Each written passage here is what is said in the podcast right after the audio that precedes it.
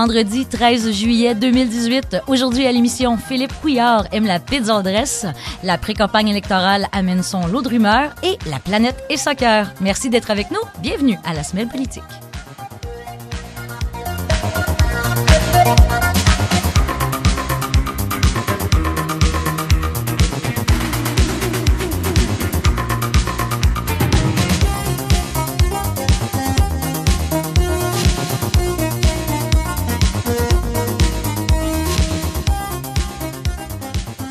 Alors bonjour, merci d'être avec nous. C'est une belle semaine ensoleillée qui se termine. Bienvenue à la semaine politique. Ici c'est Amélie Gamache qui vous souhaite un bon vendredi. Comme à chaque vendredi, je suis très bien entourée.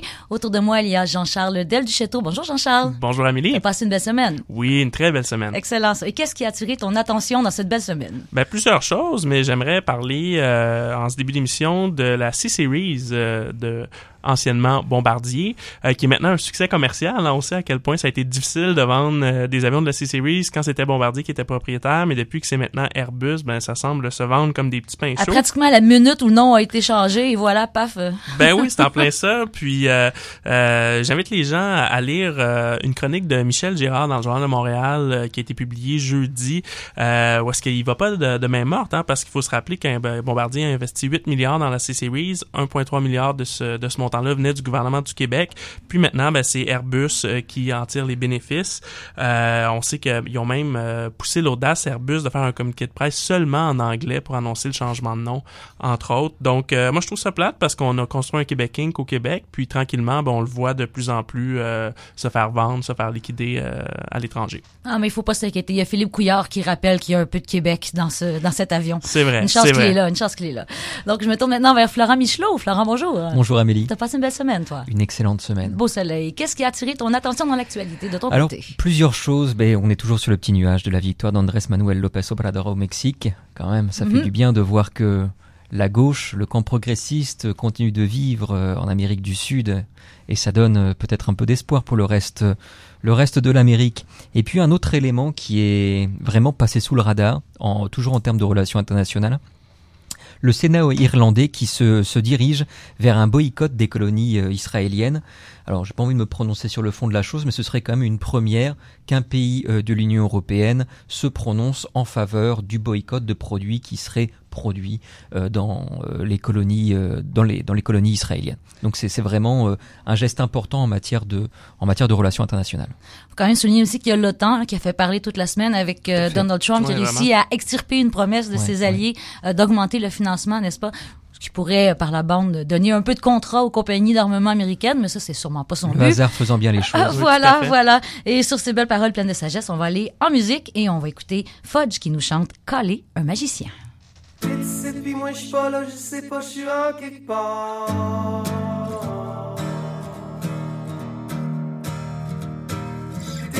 puis moi je suis pas là, je sais pas, je suis en quelque part.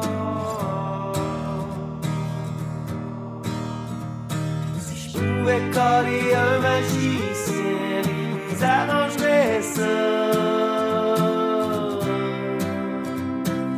J'aime-tu mieux ça quand tu t'en viens, ben quand t'es là.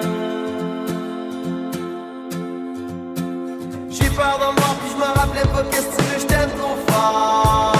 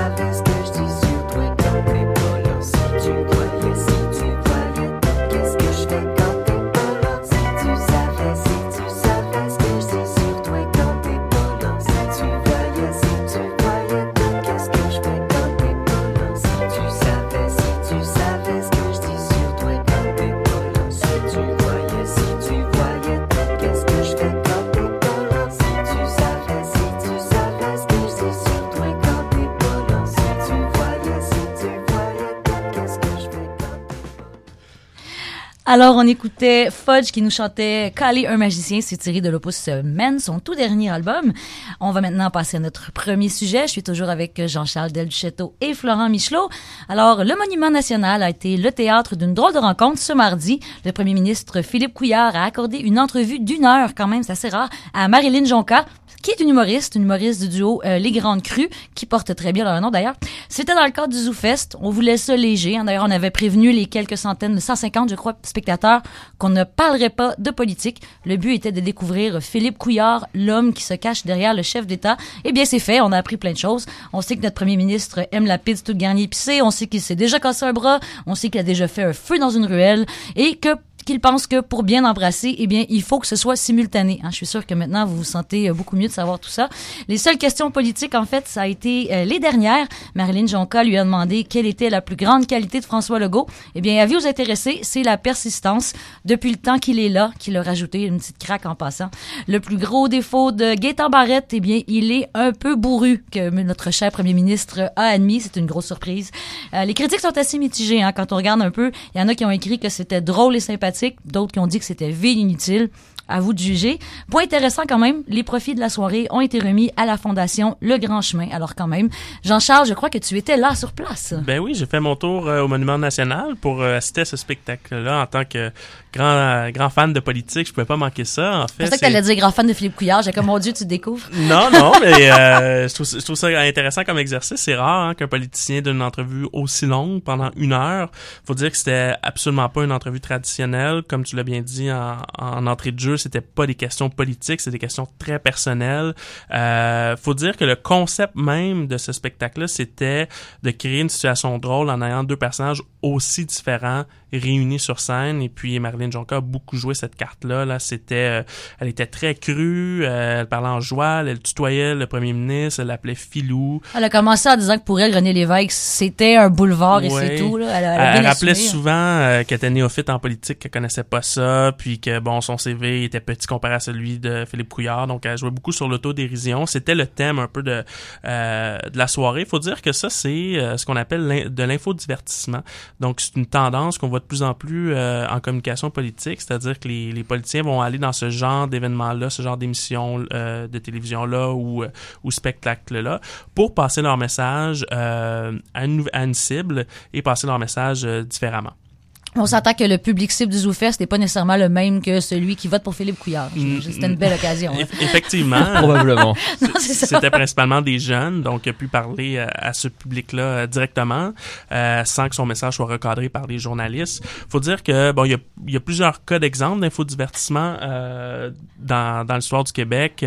je pense entre autres à Denis Coderre, qui était aux côtés de Guy Nantel, qui s'était transformé en lutteur, Pauline Marois, qui était mm. avec Sugar Sammy pendant un gala des Oliviers, et puis les nombreuses euh, apparitions sur des plateaux comme tout On le monde a vu Denis Coderre aussi euh, dans Sister Act. Euh, il interprétait le, le, pape. ouais, ouais, ouais, Oh mon dieu, ok, j'avais manqué celle-là. Oui, malheureusement. Ou peut-être que c'est freudien. Hein, on l'a on l'a refoulé très très loin pour ne plus avoir ces images. J'aimerais savoir si la dépense du ZooFest sera comptée dans les dépenses électorales. Au demeurant, parce que finalement, il faut quand même se poser la question de savoir en quoi ce genre d'activité prétendument culturelle euh, il faut pas oublier que le ZooFest, comme la plupart des, des, des festivals montréalais, sont financés en très grande partie par des fonds publics, il est quand même assez consternant de voir finalement que on fait du pouce pour un élu pour le pour le promouvoir à quelques semaines du déclenchement des élections. Après sur le fond, bah, c'est le règne de, de la vacuité. Je suis désolé, je vais encore faire mon pisse vinaigre euh, habituel. T'es tellement snobinard, Florent, on le sait. ouais, ouais, ben je sais, je suis un peu snobinard. Faut que j'assume mon, mon, mes origines françaises. Mais ouais, ouais, c'est c'est c'est de la vacuité. Euh, on est vraiment dans l'époque du. Il faut rire de tout, euh, en toutes circonstances. Il faut être léger. Et il euh, n'y a plus de place pour le politique finalement. Et ce qui est assez euh, surprenant, c'est que oui, des choses comme ça, il y en a eu à toutes les époques. Euh, les politiciens cherchent constamment des façons de, de, de, de, de défoncer des portes fermées pour essayer d'accéder à de nouvelles clientèles entre guillemets électorales. Sauf qu'il y a toujours la possibilité d'utiliser un vecteur, d'utiliser un médium pour faire passer des messages. Euh, l'exemple qui me vient en tête, c'est euh, Jean-Luc Mélenchon. Il a été euh, troisième, quatrième à l'élection présidentielle française il y a un an. Il avait été en entrevue dans un magazine de potin. Alors le mec, il a parlé de sa, de sa recette de taboulé au, quinoa. Vous allez me dire, c'est pas intéressant, certes, mais il en a profité de dire, bah, ça vaut la peine de faire d'utiliser du quinoa parce que il y a une considération environnementale. Donc il a il a fait du judo intellectuel avec le médium qui lui a été proposé. Ce à quoi on a assisté dans le cadre euh, de Philippe Couillard au ZooFest, c'est finalement euh, un travail de potiche qui a été fait par euh, l'animatrice et par euh, Philippe Couillard, il y a strictement aucun fond politique. On aurait pu mettre euh, n'importe qui, qui, qui est passé dans la rue à la place de Philippe Couillard, on aurait eu le même résultat. Donc moi, je suis vraiment, euh, ça, ça me fout en boule ce genre de ce genre d'activité. Ça me fout vraiment en rogne. Ce- ceci dit, ça sera sûrement pas comptabilisé. En effet, honnêtement, on n'est pas encore en campagne, donc c'est- là que je comprends l'espèce de, de, de, de, de- de ligne floue là qui, qui, est- Ouais, qui est ouais. là. là. C'est Ouais. clairement une opération politique. Tout à fait, surtout que le DGA a pris la décision de, de comptabiliser les campagnes électorales encore là, aux 30 jours réservés à la campagne électorale au lieu euh, d'allonger la période Mais ça, c'est complètement contrôle. dépassé, ça. C'est, c'est... Ouais, ben c'est surtout depuis qu'il y a une élection à date fixe. Donc, les élections à date fixe font en sorte que la pré-campagne s'étire. Euh, mais je veux revenir sur ce que Florent disait parce que, bon, il a, il a touché beaucoup euh, les principales critiques qu'on fait à ce type de communication-là. Donc, de passer par de l'infodivertissement qui combine, on le- comme le nom le dit, de l'information, mais aussi beaucoup de divertissement.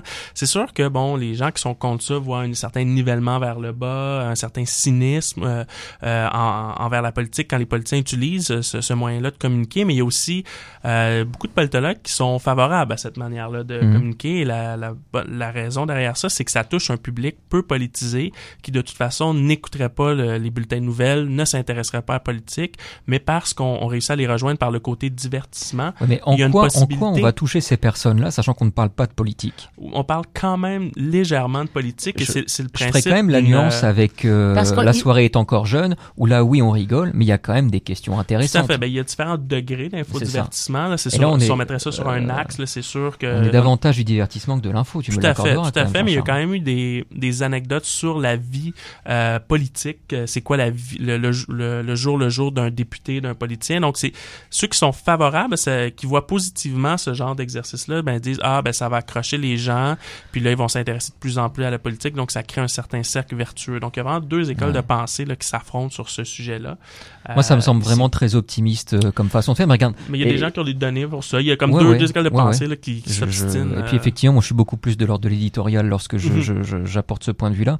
Il en demeure pas moins que par contre il y a des études clairement qui démontrent que ça peut desservir ce genre de, de comportement. Euh, avoir un profil, euh, avoir un profil d'humoriste, avoir un profil de, de, de- type sympathique, ce n'est pas acquis pour tout le monde. Lorsqu'on fait de la communication, il faut que ça puisse correspondre au personnage. Sur ces belles paroles, on va continuer à parler après la, après la petite chanson qui s'en vient et on va écouter euh, Woods of Solitude, ça nous est chanté par euh, Pierre Quenders.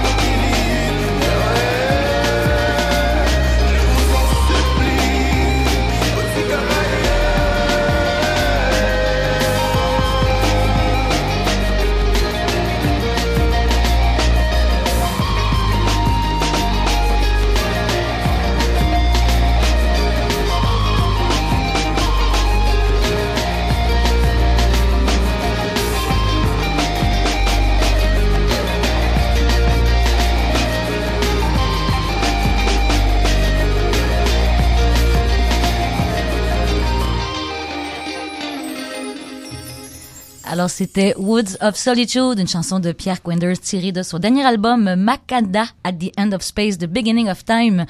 Et si vous écoutez toujours La Semaine Politique, ici c'est Amélie Gamache en compagnie de Jean-Charles Del du Château et Florent Michelot. On discutait euh, du passage de notre cher premier ministre Philippe Couillard au Zoo Fest, une entrevue qui a fait jaser où on a appris euh, plein de choses intéressantes comme le fait qu'il aimait la pizza épicée. On, se demandait avant la, avant la chanson, est-ce que c'est efficace? Moi, j'ai perdu beaucoup trop de temps, je l'admets, à lire les commentaires des gens sur Internet. Il faut que j'avoue que j'ai été étonnée du nombre de personnes que j'ai vu dire, oh mon Dieu, mais il est donc bien sympathique, euh, je le croyais pas aussi drôle, euh, je le vois d'une autre façon. Donc, de toute évidence, ça semble ça semble efficace. Toi, Jean-Charles, qui est un spécialiste de communication politique, est-ce que c'est quelque chose que tu constates ben, aussi? L'efficacité, c'est toujours quelque chose de, difficile à mesurer en communication politique, mais chose certaine, c'est euh, une, formule très intéressante comme celui du ZooFest pour un politicien pour travailler son image, vraiment la peaufiner, euh, entre autres travailler son, son image de proximité avec les gens, son côté sympathique, mettre de l'avant son côté humain. je pense que de ce côté-là, c'est assez bien réussi de la part de Philippe Couillard. Euh, D'ailleurs, euh, je lui ai posé des questions à la fin du spectacle pour savoir s'il a fait cet exercice-là justement pour peaufiner son image. Donc, on a un extrait euh, qu'on peut faire jouer à l'instant. Est-ce que c'est euh, un exercice pour montrer votre côté givré au début de la prochaine campagne électorale? Vous savez, ça dépend beaucoup de, comment les gens perçoivent ça. Moi, j'ai pas de contrôle là-dessus. OK. Euh, on, m'a euh, suggéré de faire l'exercice pour justement faire quelque chose de différent. Mm-hmm. J'ai dit, ouais, ça a l'air, le fun. Est-ce que c'est pour utiliser votre image un peu cérébrale? Ou, Non, parce que quand les gens, les gens qui me connaissent vous diraient, vous diraient que je suis toujours comme ça dans ma vie privée aussi.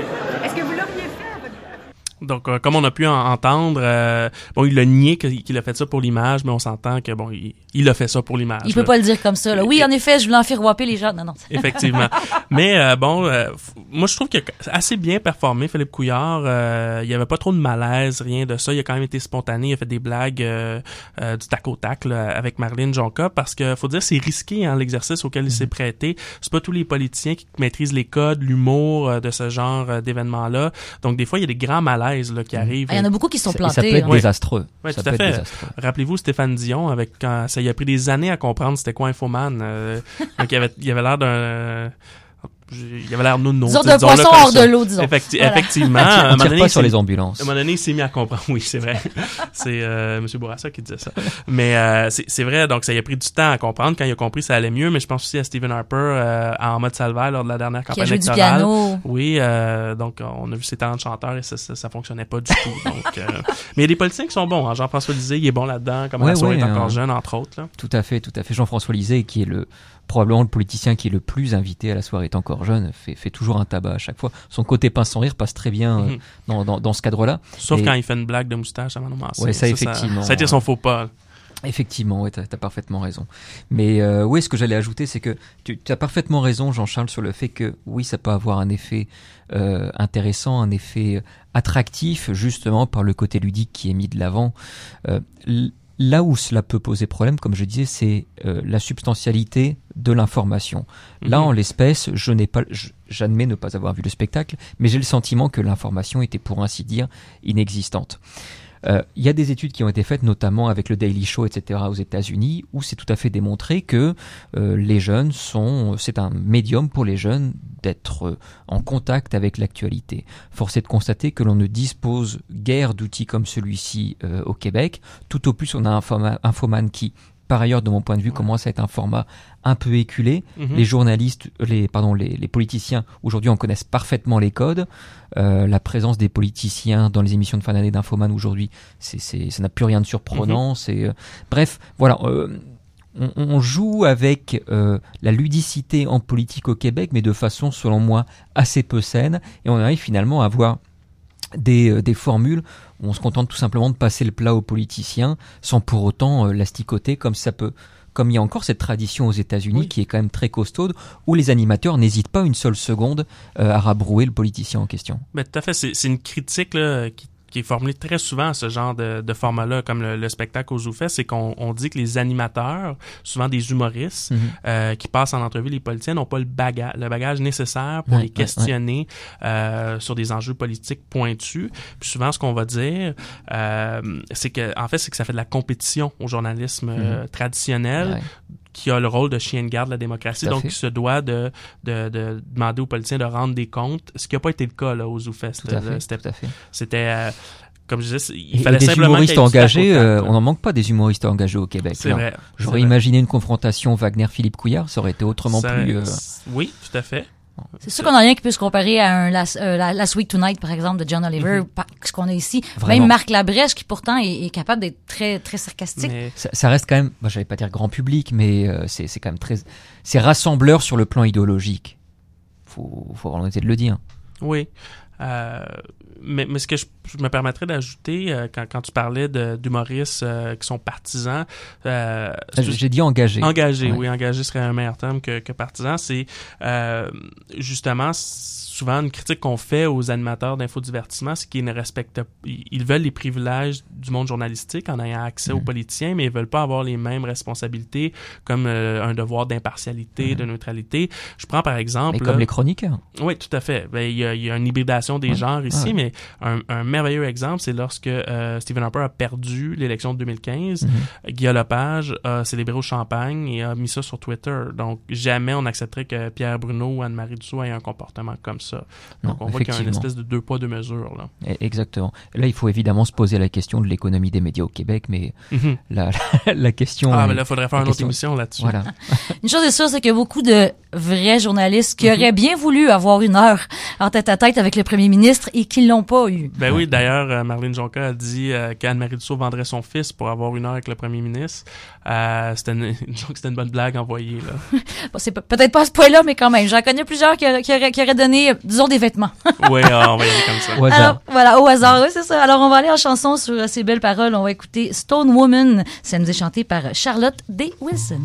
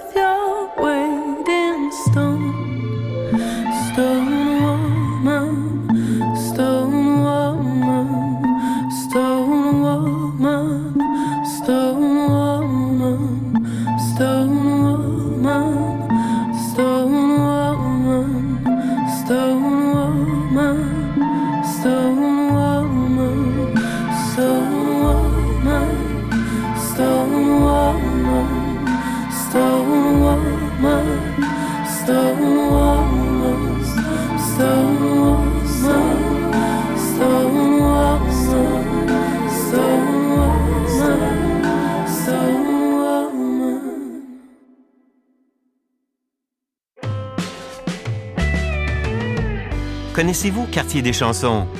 Ici François Martel. Je vous y attends chaque dimanche matin à l'antenne de CIBL. On y croise de la chanson de toutes les époques, des nouveautés, aussi bien que des chansons qu'on n'est pas prêt d'oublier. Le dimanche matin de 9h à 13h, Quartier des chansons, à CIBL 1015.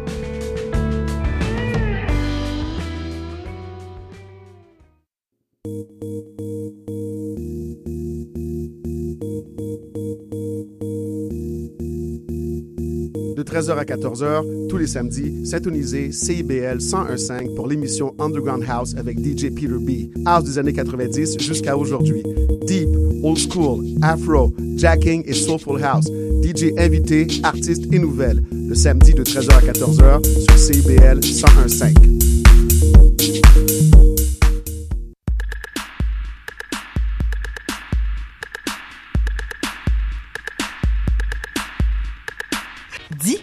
Les baleines ont des règles? Et pourquoi les femmes se rasent? Puis pourquoi ça dérange de parler de menstruation, coudon? Des réponses à tout ça et encore plus à ce podcast, l'émission qui tâche. Avec Catherine Dib et Gabrielle Anctil, nous y discutons de menstruation sous toutes ses coutures pour dévoiler l'impact caché qu'elles ont sur la société. Écoutez-nous tous les mardis 17h sur les ondes de CIBL. Sexuellement indépendante. Alors, vous êtes de retour à la semaine politique, toujours Amélie Gamache qui vous parle en compagnie de Jean-Charles Del Duchâteau et Florent Michelot. Juste avant euh, la pause, on écoutait euh, Stone Woman de Charlotte D. Wilson.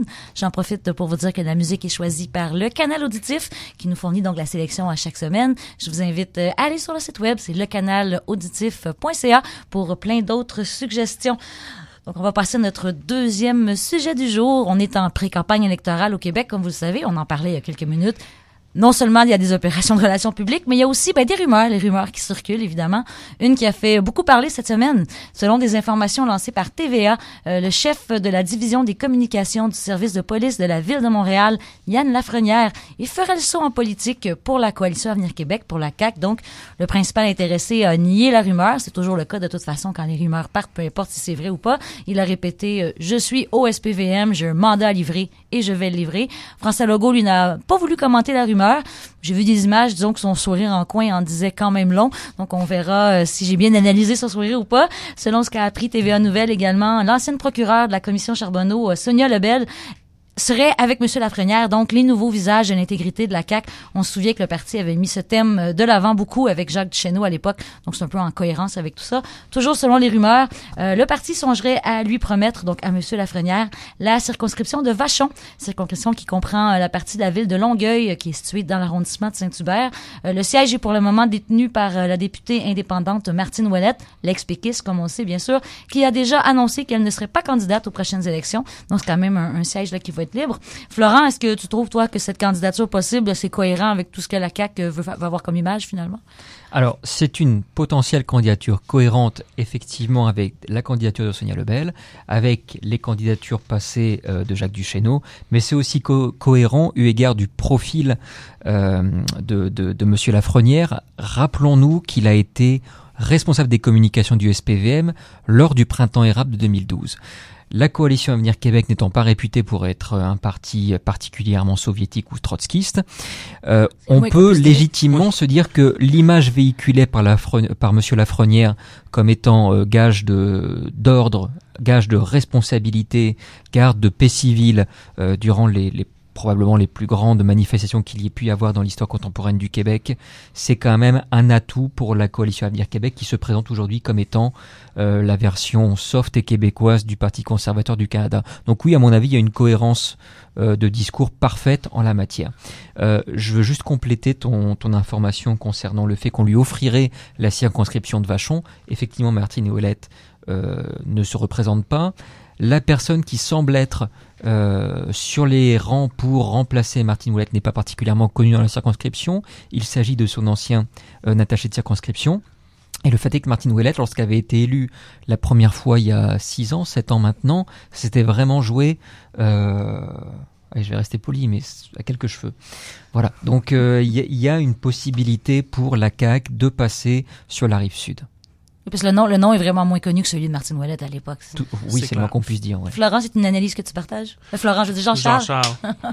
Euh, en fait, oui, euh, je, pa- je partage le, le constat de Florent que euh, la CAQ est le parti au Québec qui, est le, qui se rapproche le plus de celui qui euh, du Parti conservateur dans le sens que c'est lui qui met de l'avant la loi et l'ordre. Donc, c'est Mhm. quand même une valeur pas fondatrice, mais importante de la CAQ. C'est aussi la CAQ un parti qui s'est présenté comme le parti de l'intégrité. Oui, oui. Euh, lorsqu'il a recruté Sonia Lebel, c'était d'ailleurs le slogan là, sur, euh, euh, sur le lutrin là, quand, euh, lors de la, de la conférence de presse.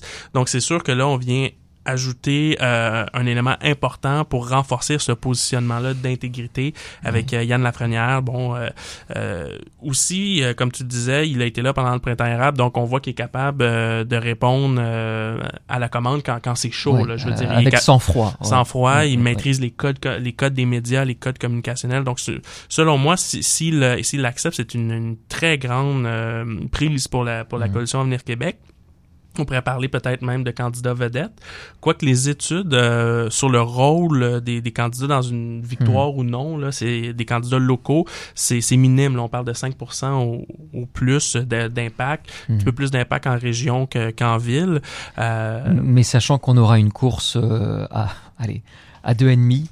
Euh, Ça- ça peut oui, jouer. Ça, ça, ça, ça peut jouer, ça peut jouer beaucoup. Ça peut ouais, jouer. ces cinq points. Ouais, ouais.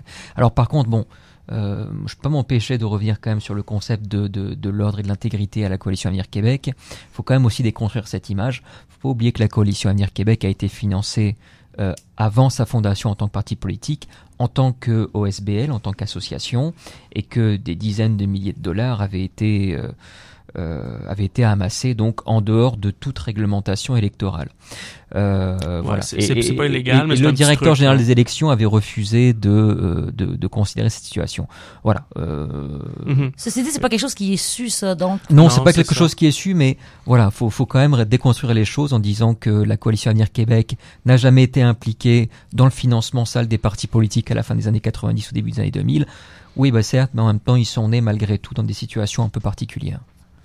Moi, j'ai une question que je trouve bizarre. Je sais pas si je vais pouvoir répondre, parce que c'était pas prévu dans la discussion. Mais si c'est déjà entendu entre les deux, pourquoi ils ne l'annoncent pas? Parce que le sourire en coin de, de, de, de M. Legault en disait beaucoup. C'est fréquent qu'on voit ça. Il y a des rumeurs, on dément, on dément. 48 heures après, Ben, Peut-être c'est justement pour créer un engouement. Euh, quand on lance une rumeur, tout le monde en parle, euh, dont nous euh, ce soir. Euh, et puis ça permet peut- peut-être aussi ils veulent pas être pris de court parce que c'est sûr qu'avec une, une telle annonce, il va y avoir une conférence de presse qui va être euh, minutieusement planifiée et tout ça. Donc de simplement euh, se faire accrocher euh, en scrum, euh, est-ce que c'est vrai que Yann Lafrenière s'en vient? C'est sûr que ça, ça compromet là, tout cet Le spectacle de exercice-là l'annonce. communicationnel. Ouais. ouais. Non, puis euh, une, une candidature, ça s'annonce quand tout est ficelé, quand il n'y a plus Ouais. le moindre, la moindre possibilité que ça capote à un moment donné. Et Dieu sait que Monsieur Lafrenière est à une situation qui est, qui est particulièrement chaude. Faut pas oublier non plus qu'il avait été évincé de son poste là pendant une Mhm. année à peu près. Il est revenu euh, il y a un peu moins d'un an maintenant à la faveur de- d'une grand, d'un grand bouleversement à la tête du SPVM comme on, comme on en connaît un très grand nombre depuis de nombreuses années. Mais bref, euh, voilà, il est sur un siège éjectable Yann Lafrenière, donc il a tout intérêt à faire profil bas Mhm. et d'attendre évidemment le, le- la rentrée pour, euh, pour sortir du placard. donc, donc vous, d'après vous, c'est pas une candidature qui risque d'avoir un très grand impact au niveau local? Ben, euh, ça, ça dépend. Euh, ce que je disais, c'est ça, c'est sauf quand c'est une très très grande vedette là, qui, qui vraiment comme Jacques Duchesneau à l'époque, on pouvait considérer ça comme une grande vedette. Euh, c'est rare que le candidat local a, tant que ça un impact sur le, le résultat électoral. Euh, c'est drôle parce que euh, François Legault le rappelait euh, dans un journal au, au- dans le Soleil, je crois, parce qu'il est en tournée au Saguenay-Lac-Saint-Jean, puis il présentait ses candidats, il disait que c'était vraiment des candidats de qualité, mais bon, selon les études, c'est ça, les candidats représentent seulement 5% euh, d'effet sur le vote. Et puis là, il y a Sylvain Gaudreau qui a pris ça au bon, qui a dit ah ben là ça veut dire que vous fait, vos candidats sont pas si bons que ça s'ils ne valent que 5% du vote.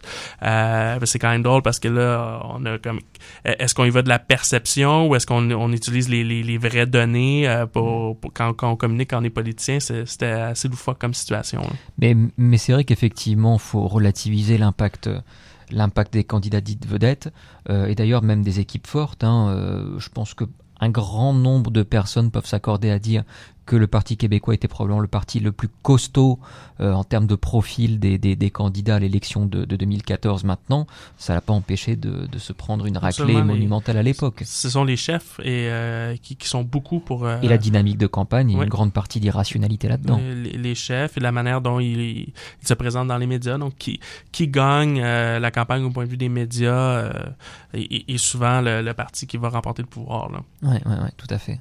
Mais d'après vous, Lafrenière ferait un bon député? Ben, probablement. Euh, c'est sûr que euh, si j'étais à la CAQ, j'aurais pas peur de l'envoyer en entrevue. Il en a fait euh, pas mal, pas mal dans sa carrière. Mais euh, peut-être qu'on peut en parler en revenant. Mais moi, ce, qui, ce que je trouve particulièrement intéressant de, de cette annonce-là, c'est à quel point, quand on mène dans les sondages, comme le CAC, comme la CAQ le fait présentement, c'est facile de recruter des très bons candidats parce qu'il y a une perspective d'avoir un poste de ministre, d'être au pouvoir. À l'inverse, le Parti libéral, ça va pas bien dans les sondages et on voit nombre de, de députés qui ne se représenteront pas, des, des quand des grosses pointures. C'est un parti de pouvoir, le Parti libéral, donc quand la perspective de gouverner n'est plus là, euh, il y a moins d'intérêt de, de rejoindre ce parti-là. là. Je, je terminerai quand même avec euh, une petite touche coup de cœur quand même pour, euh, pour notre ami Lafrenière, c'est surprenant. Mais euh, oui, bah oui, qu'est-ce que vous voulez? Tant que tu t'es pas fait arrêter souvent. La, Lafrenière est quand même resté à ce poste-là un très grand nombre d'années, à l'exception de cette petite, euh, cette petite période. Souvenons-nous, en 2012, euh, Legault avait dit quelque chose comme si on prend le pouvoir, il va falloir remplacer les fonctionnaires. J'ai plus la, la phrase en question, Mhm. mais il y avait quand même cette idée qu'il fallait un changement de responsabilité à la tête de l'administration. On peut aisément supposer que si Lafrenière devait être candidat, c'est pour au final être euh, à, la, à la sécurité publique. Et ouais. que Lafrenière à la tête d'un ministère de la sécurité publique, ça pourrait peut-être pas faire de mal pour remettre d'aplomb une institution, euh, la police en l'occurrence, qui est euh, mise à mal depuis de très très, nombreux- de très très nombreuses années au Québec. Et on ne parle pas ici du pouvoir réactif du PQ qui, lui, descend de semaine en semaine. Le quoi? Dans les- dans les Ouais, sondages, c'est ça. Et sur ces belles paroles, on va aller écouter euh, Pony qui nous chante euh, Zénith.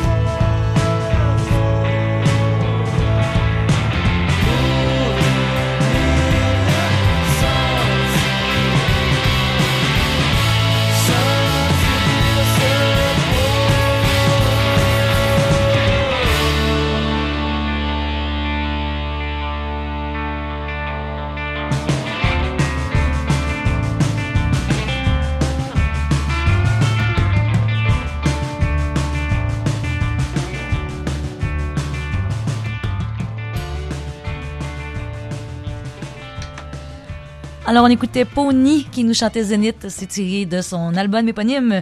Et on conclut. On est presque terminé. On nous reste un seul sujet. C'est le troisième sujet de la journée. La folie du soccer qui a gagné le monde. Au cas où vous étiez dans le coma cette semaine, eh bien, c'était, c'était les demi-finales. Mardi, la France a gagné contre la Belgique 1-0. Ce qui a poussé un de mes amis à dire, ben, au moins, c'est le fun. Les gens vont savoir que la Belgique fait pas partie de la France. Mercredi, c'était la Croatie qui a disposé de l'Angleterre 2 à 1 pour les rejoindre en finale. Finale qui aura lieu euh, cette fin de semaine, ce dimanche plus précisément. Ce sera donc une À finale. 11h, à 11h. À 11h. La Coupe du Monde, pleine de surprises. hein. Plusieurs favoris ont été éliminés beaucoup plus tôt que ce à quoi on s'attendait. Brésil, Portugal, Espagne, Allemagne, l'Argentine de Lionel Messi, l'Uruguay. Toutes des grosses équipes qui ne se sont même pas rendues en Amélie, demi-finale. l'Uruguay de? Le- Petit comique. Alors, mon cher Florent, c'est toi qui m'as donné toutes ces informations-là. En fait, tu es un vrai fan de soccer, toi. Euh, pff, ouais, bah, comme comme beaucoup, euh, en fait, comme beaucoup de Québécois euh, qui se qui s'enflamment pour le hockey une fois par année euh, lorsqu'arrivent les séries. Voilà, je, je fais partie de ces ces footix comme on dit comme on dit en France, qui s'énervent exclusivement pour les grandes compétitions internationales. Et c'est vrai que c'est c'est vrai que c'est enlevant parce que c'est l'occasion de de se retrouver entre amis. Euh, et voilà, il y a une vraie ferveur qui, qui monte et je voyais des images justement de, de la France en ce moment. C'est beau de voir euh, un peuple communier derrière, euh, derrière une équipe comme ça. Alors oui, évidemment, il y a plein de travers, le salaire des joueurs, euh, les inégalités aussi qui sont créées par les investissements dans le cadre de genre de grandes compétitions. Mais bon Dieu que c'est beau à voir malgré tout, du monde qui spontanément descend dans la rue. Euh, je peux pas hum, ne pas penser euh, à la Coupe du Monde qui a, qui été gagnée par la France euh, il y a 20 ans maintenant, en 1998. Il n'y avait pas eu de, autant de monde sur les Champs-Élysées que depuis la libération de Paris et la marche avec le général de Gaulle en 1944. Ah, ce point, ce c'est- point. c'est- c'est- c'est- voilà, c'est c'est- c'est majeur. Oui, tout à fait. Et je souhaite à tout le monde de pouvoir vivre des émotions comme celle-ci. Ah, puis on sent les émotions un peu dans ta voix, là. C'est beau, c'est beau. Mais parlant de, de gens dans la rue, là, j'habite le plateau Mont-Royal et quand la France a gagné, on, on l'a su assez rapidement, là. Ça me faisait penser comme quand j'étais petit à Saint-Léonard et l'Italie gagnait. Ben, elle est pas là cette Ça année. donc, c'est euh, ah, ça? c'est ça. Euh, de ce côté-là. Mais, bon, euh, le soccer, là, donc le, le mondial de soccer, il y a quand même un élément politique derrière Oui. ça, là. C'est comme les Olympiques, hein. Tout C'est, à fait, euh, tout à fait. il y a tout un, un côté de nation building euh, pour, pour chacun des, des pays qui y prend part. euh, euh, mais moi, je trouve ça beau de voir euh, une belle compétition saine comme ça entre différentes nations. Euh, ça remet le concept de nation, de pays euh, à l'avant-garde, euh, Mhm. alors que plusieurs politiciens très mondialistes remettent en question le, le concept de nation, comme Justin Trudeau, là, qui dit Mhm. que le Canada est un, un pays Et, et tu post-national. fais bien de parler de nations, hein, parce que justement, il y a des nations qui ne sont pas des pays qui sont représentés dans ce genre de compétition. Oui, comme l'Écosse, le Pays de Galles et tout ça. Parce que nation ne veut pas dire État. Hein. Normalement, le- la norme dans le monde, c'est l'État-nation. Donc, chaque nation a son État, mais il y a plusieurs pays qui sont plurinationales, donc qui ont plusieurs nations au sein du même État.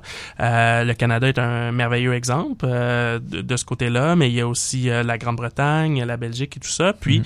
il y a des nations qui ne sont pas des pays, comme tu le dis, qui ont leur équipe et euh, ça ne cause pas problème. Donc, ça, ça ramène à toute la question de l'équipe Québec. Euh, Est-ce qu'on va en Eh avoir oui, une un eh oui. jour? Euh, Au hockey, peut-être. Au soccer, je suis pas sûre qu'on Ah, aurait les je talents. sais Peut-être que je serais étonnée, remarquez, je sais pas. mais il y, a- il y a quand même une équipe Québec au soccer qui joue contre d'autres nations qui ne sont pas des pays euh, et qui performe assez bien quand même, faut le dire. Là. Ouais, ouais, ouais. Et puis, tu, tu, tu l'évoquais à demi-mot, il y a une, toute une géopolitique des compétitions sportives, et notamment au soccer. À la Coupe du Monde de 98, je, c'était pas le match d'ouverture, mais c'était vraiment dans les tout premiers matchs. Il y avait eu un fameux match États-Unis-Iran.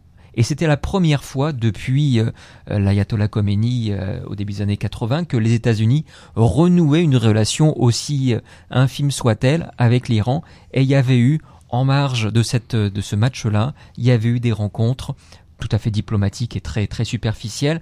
Mais enfin, ces deux pays-là se reparlaient à demi-mot. Donc oui, ces compétitions de, de ce, de ce type-là peuvent être de, de très très beaux exemples pour euh, voilà pour pour la politique. Oui. Ouais, ouais. Mhm. C'est vrai. Puis, euh, euh, par rapport au mondial, moi, je, pas- on en parlait, là, de, bon, c'est pas tous les, les nations euh, qui sont un pays qui sont représentés. Moi, c'est un peu le- un texte de Jules Falardeau euh, qui avait publié, euh, Jules étant le, le fils de Pierre, euh, qui avait publié au début du mondial, à Pour, savoir... euh, pour euh, l'animatrice du show avec Philippe Couillard, il n'y a pas il y a pas de rue hein, Philippe il y a pas de rue Falardeau. Oui, il y en a une, il y a- oui, Il y a oui, une rue Falardeau. oui, oui. Alors donc, on, on l'informera que Falardeau n'est pas juste une rue. Non, c'est bien. hein. On parle du cinéaste ici. c'est ouais, un personnage cinéaste. important, euh, Voilà. Au, au, Québec. Mais pour revenir à son fils, qui demandait, ben, quand ton pays est pas représenté au mondial, qu'est-ce que tu fais? Donc, c'est quand même une bonne question. Je pense qu'il y a beaucoup de Québécois et de Canadiens euh, pour qui c'est le cas. Donc, il disait, ben, soit tu retournes dans, dans tes origines, voir s'il n'y a pas euh, représentant d'un pays euh, qui, qui, est présent au mondial, ou, ou est-ce que tu comptes pas pour la France, par exemple, et tout ça. Donc, c'est, puis là, la France est en finale. Donc, moi, je me demande beaucoup, là, les Québécois vont se ranger derrière qui? surtout qu'on a quasiment eu une finale France-Angleterre qui a. Ça aurait été tout un symbole. Les deux, les deux pères, les pères et mères patrie. C'est ça, pour le Canada, C'est vrai que ça manque comme, euh, comme outil de, comme ciment, comme ciment populaire.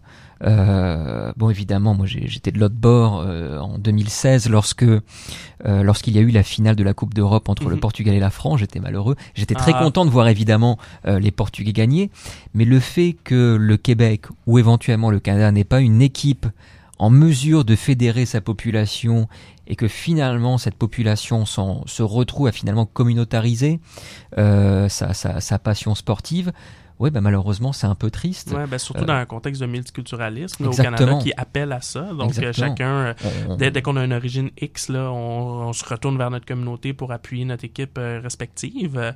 Mais bon, peut-être que équipe Canada au hockey réussit à fédérer tous les Canadiens euh, dans une même équipe sportive. Là.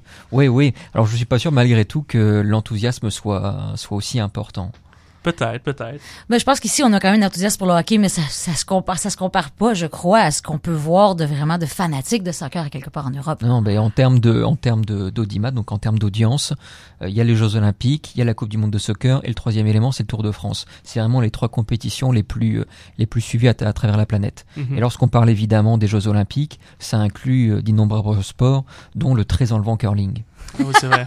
qui est quand même très, très euh, pratiqué au Canada. hein. Oui, oui, oui. Voilà. Donc on aura peut-être une équipe Québec de curling. euh, Peut-être, peut-être. Peut-être, mais surtout, faut quand même souligner, je lisais récemment des statistiques, là, les jeunes enfants qui jouent au, soccer au Québec, les inscriptions sont en hausse constante depuis. Mhm. presque dix ans maintenant. Peut-être que ça va changer dans les prochaines années. Puis je trouve que l'impact euh, de Oui. Montréal euh, fait un bon travail de ce côté-là. Ils hein, s'engagent je beaucoup dire. dans sa communauté, ils investissent pour la formation des jeunes. Et puis, Euh, alors j'irais pas dire que c'est exemplaire, mais oui, c'est assez. Mais ils se présentent aussi comme l'équipe du Québec, donc euh, mettre la fleur de lys de l'avant. ouais. Euh, euh, on est un petit peu loin du Canadien de Montréal, là, qui a de la misère à ce que le français soit respecté euh, au Centre. Bell et tout. Là. Ah ouais.